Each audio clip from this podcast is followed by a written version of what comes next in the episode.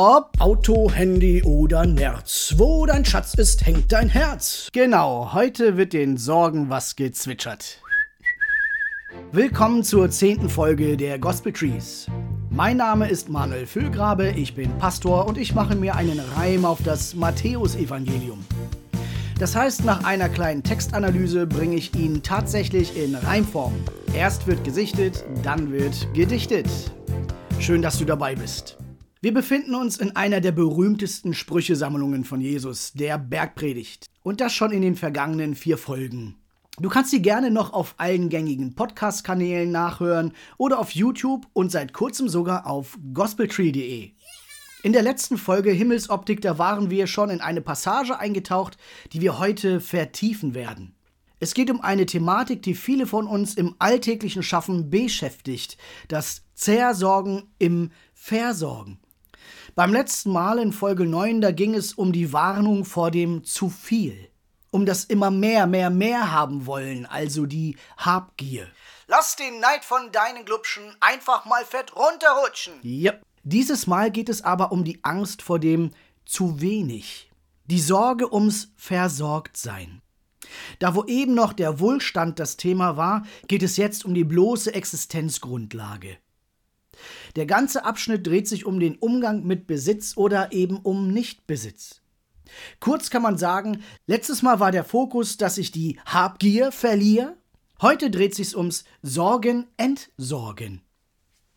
Aber ich weiß, das sagt sich immer so leicht und das hört sich auch bei Jesus hier so leicht an. Sorgen, Entsorgen. Er sagt die berühmten Worte Schaut die Vögel unter dem Himmel, sie sehen nicht, sie ernten nicht, sie sammeln nicht in Scheunen, und der Vater im Himmel, er ernährt sie doch. Ich habe den Eindruck, dass Leben doch komplexer scheint als dieses kleine Gleichnis. Sorge ist Teil unseres Alltags, ja und eigentlich gehört sie doch auch zu unserer Verantwortung. Vorsorge, Fürsorge, Umsorge, Nachsorge. Aber seien wir doch mal ehrlich, wie häufig verkommt diese Verantwortung zur Fratze des Zersorgens? Und in genau diese Belastungsprobe zwitschern die Vögel nun ihr Lied. In der Zeit, wo ich diesen Podcast aufnehme, da feiern viele Gemeinden das Erntedankfest. Ein Moment, wo wir für einen Dank innehalten, dass wir eben tatsächlich versorgt sind. Und ich merke immer wieder, wie wichtig auch für mich dieser Blick ist. Weil unser Alltag ist doch häufig vom Gegenteil bestimmt. Wir leben im Sorgen ums Morgen. Im Erntedankfest nehmen wir aber auch wahr, dass es eben nicht selbstverständlich ist, dass wir versorgt sind. Aber meine Generation in meinem westlichen Kontext, also ich persönlich, ich habe es meistens als Standard erlebt. Es ist Standard für mich, versorgt zu sein. Egal wie die Wetterlage im Jahr auch aussah, mein Supermarkt um die Ecke, der war immer gut gefüllt in allen Variationen und Geschmacksrichtungen. In diesem Jahr, da habe ich zum ersten Mal durch Corona einen Lieferengpass erlebt. Ich musste mir einen neuen Drucker kaufen, weil der Hersteller meines alten einfach keine Patronen mehr liefern konnte. Und das unmittelbar vor einer wichtigen Aufgabe, wo ich ganz viel ausdrucken musste. Aber normalerweise ist das doch so. Was wir wollen, wird bestellt. Und am nächsten Tag, allerspätestens, ist es da. Und auch hier bei diesem kleinen Engpass war das doch überhaupt kein Problem. Ich bin doch nicht auf diesen Drucker angewiesen. Ich mochte den sowieso nicht. Ganz schnell konnte ich auf einen anderen umsteigen. Wir sind versorgt. Das gehört in Deutschland eigentlich zu unserem Standard. Und doch sind wir zersorgt. Wir blicken in die Zukunft und die Form, die wir dort im Nebel wahrnehmen, die stimmen uns nicht zuversichtlich. Letzte Woche waren Bundestagswahlen und auch dort war es die zentrale Frage, was geschieht mit unserer Zukunft? Die einen hatten Angst, dass es zu sehr in die Richtung geht, die anderen hatten Angst, dass es zu sehr in die Richtung geht. Und schnell war es emotional. In dieses Zersorgen um die Zukunft, da spricht Jesus nun dieses Gleichnis aus der Natur. Die Vögel unter dem Himmel. Sie scheinen sich nicht zu sorgen, und trotzdem sind sie umsorgt. Die Lilien auf dem Feld, die sorgen sich nicht um ihre Kleidung, und trotzdem der schönste Königsmantel, der kann nicht mit ihnen mithalten. Sie sind umsorgt vom Vater. Klassische Jesusworte voller Grundgeborgenheit. Aber dass er sie vor 2000 Jahren schon so ausspricht, das zeigt uns doch auch, dass das ein grundlegendes menschliches Phänomen ist. Ein Phänomen, das sich durch die Zeiten und durch die Kulturräume zieht. die Sorge ums Versorgtsein. Und dass es hier tatsächlich ums Zersorgen geht, das zeigt uns, was Jesus hier tatsächlich ein paar Verse weiter oben sagt. Er nimmt das tägliche Bedürfnis als festen Bestandteil des Vaterunsers auf. Nur wenige Verse weiter oben im gleichen Kapitel. Unser tägliches Brot gib uns heute. Und so schließt er diesen Abschnitt ja auch in Vers 34. Darum sorgt nicht für morgen, denn der morgige Tag, der wird für das Seine sorgen. Es ist genug, dass jeder Tag seine eigene Plage hat. Es geht um das Zersorgen in die Zukunft. Eine Zukunft, die sowieso nicht in unserer Hand liegt. Jesus setzt den Fokus auf das Vertrauen im Heute. Er dosiert damit Sorge. Er sagt, es ist doch genug, dass jeder Tag seine eigene Plage hat. Das Morgen, das ist kaum verfügbar für mich.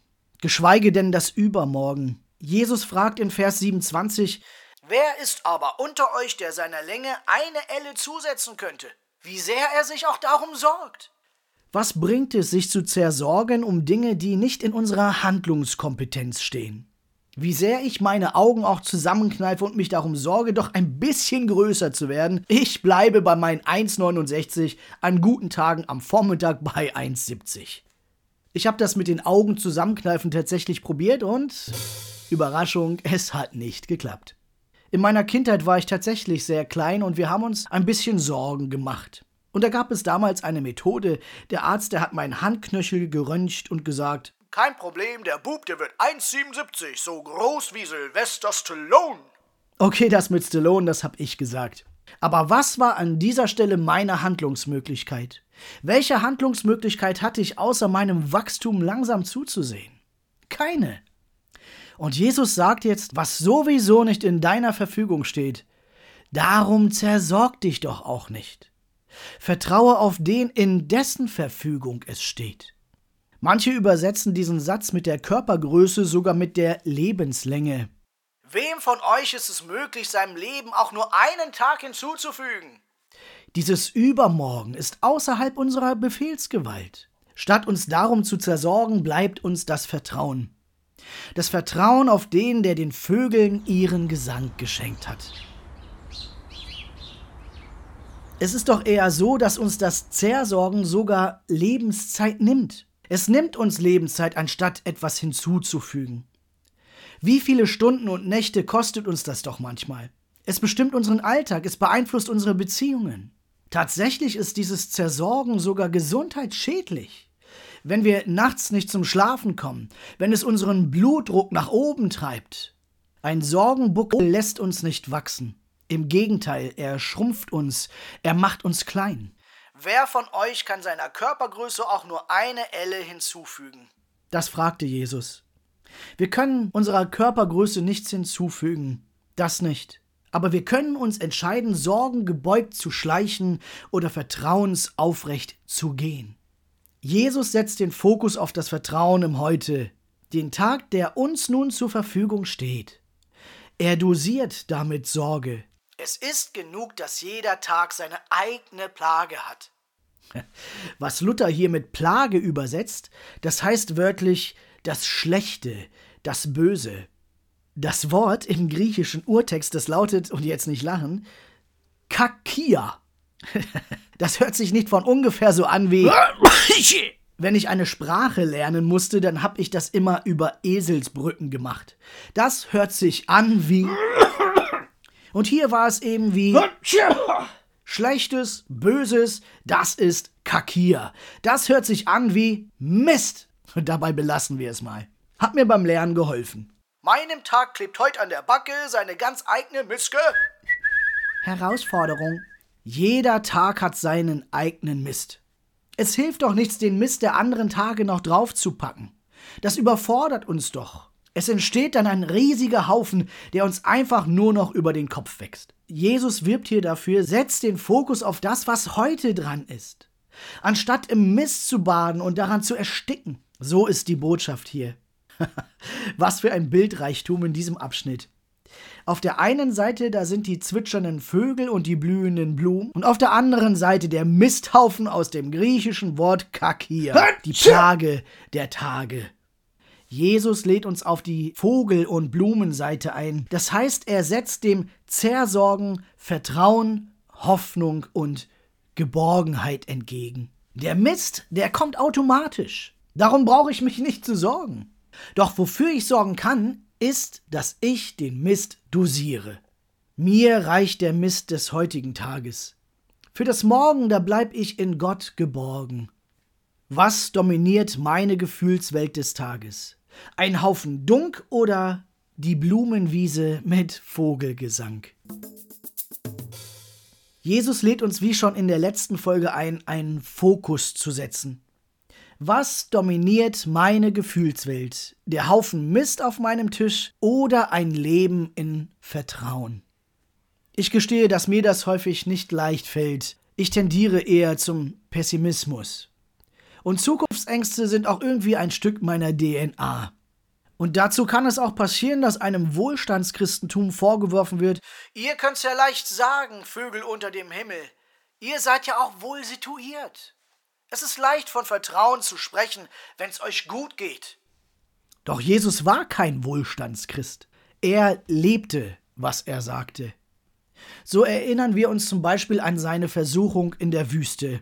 In Folge 4 war das Thema Bible Slam with the Devil. Und gerade hier war es doch seine Grundaussage, ich lebe im Vertrauen, gerade auch im Versorgtsein. Der Mensch lebt nicht vom Brot allein, im Wort Gottes ist er daheim. Ich lebe im Vertrauen zu Gott. Das war Inhalt all seiner Versuchungen. Und er hat's gelebt. In Kapitel 8, Vers 20 wird er nochmal ausdrücken, wie sein Leben aussieht. Dort sagt er, Füchse haben ihren Bau, Vögel haben ihr Nest, doch dem Menschensohn nichts, wo er sein Haupt niederlässt. Jesus redete also nicht nur klug daher, er hat diese Grundgeborgenheit gelebt. Und von der möchte ich mich in meinem Zersorgen immer wieder inspirieren lassen.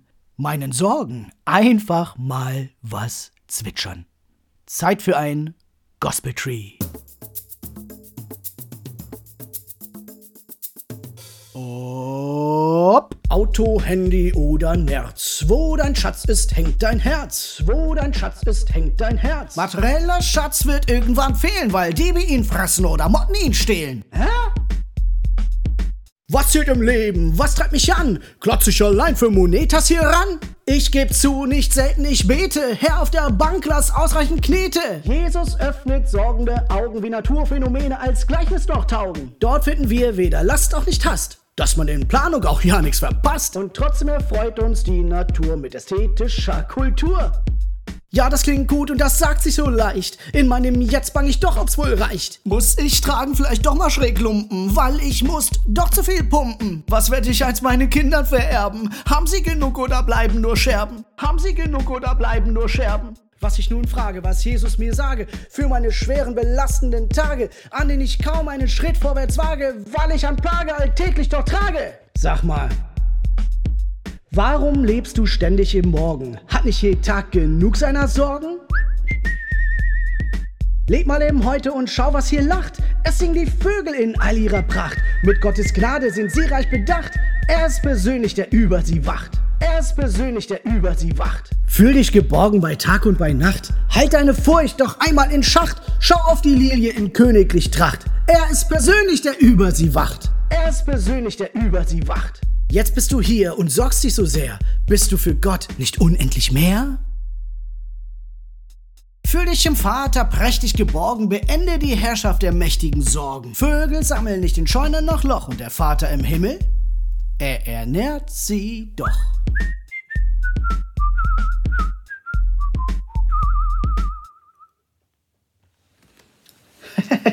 den Sorgen was zwitschern, den merke ich mir.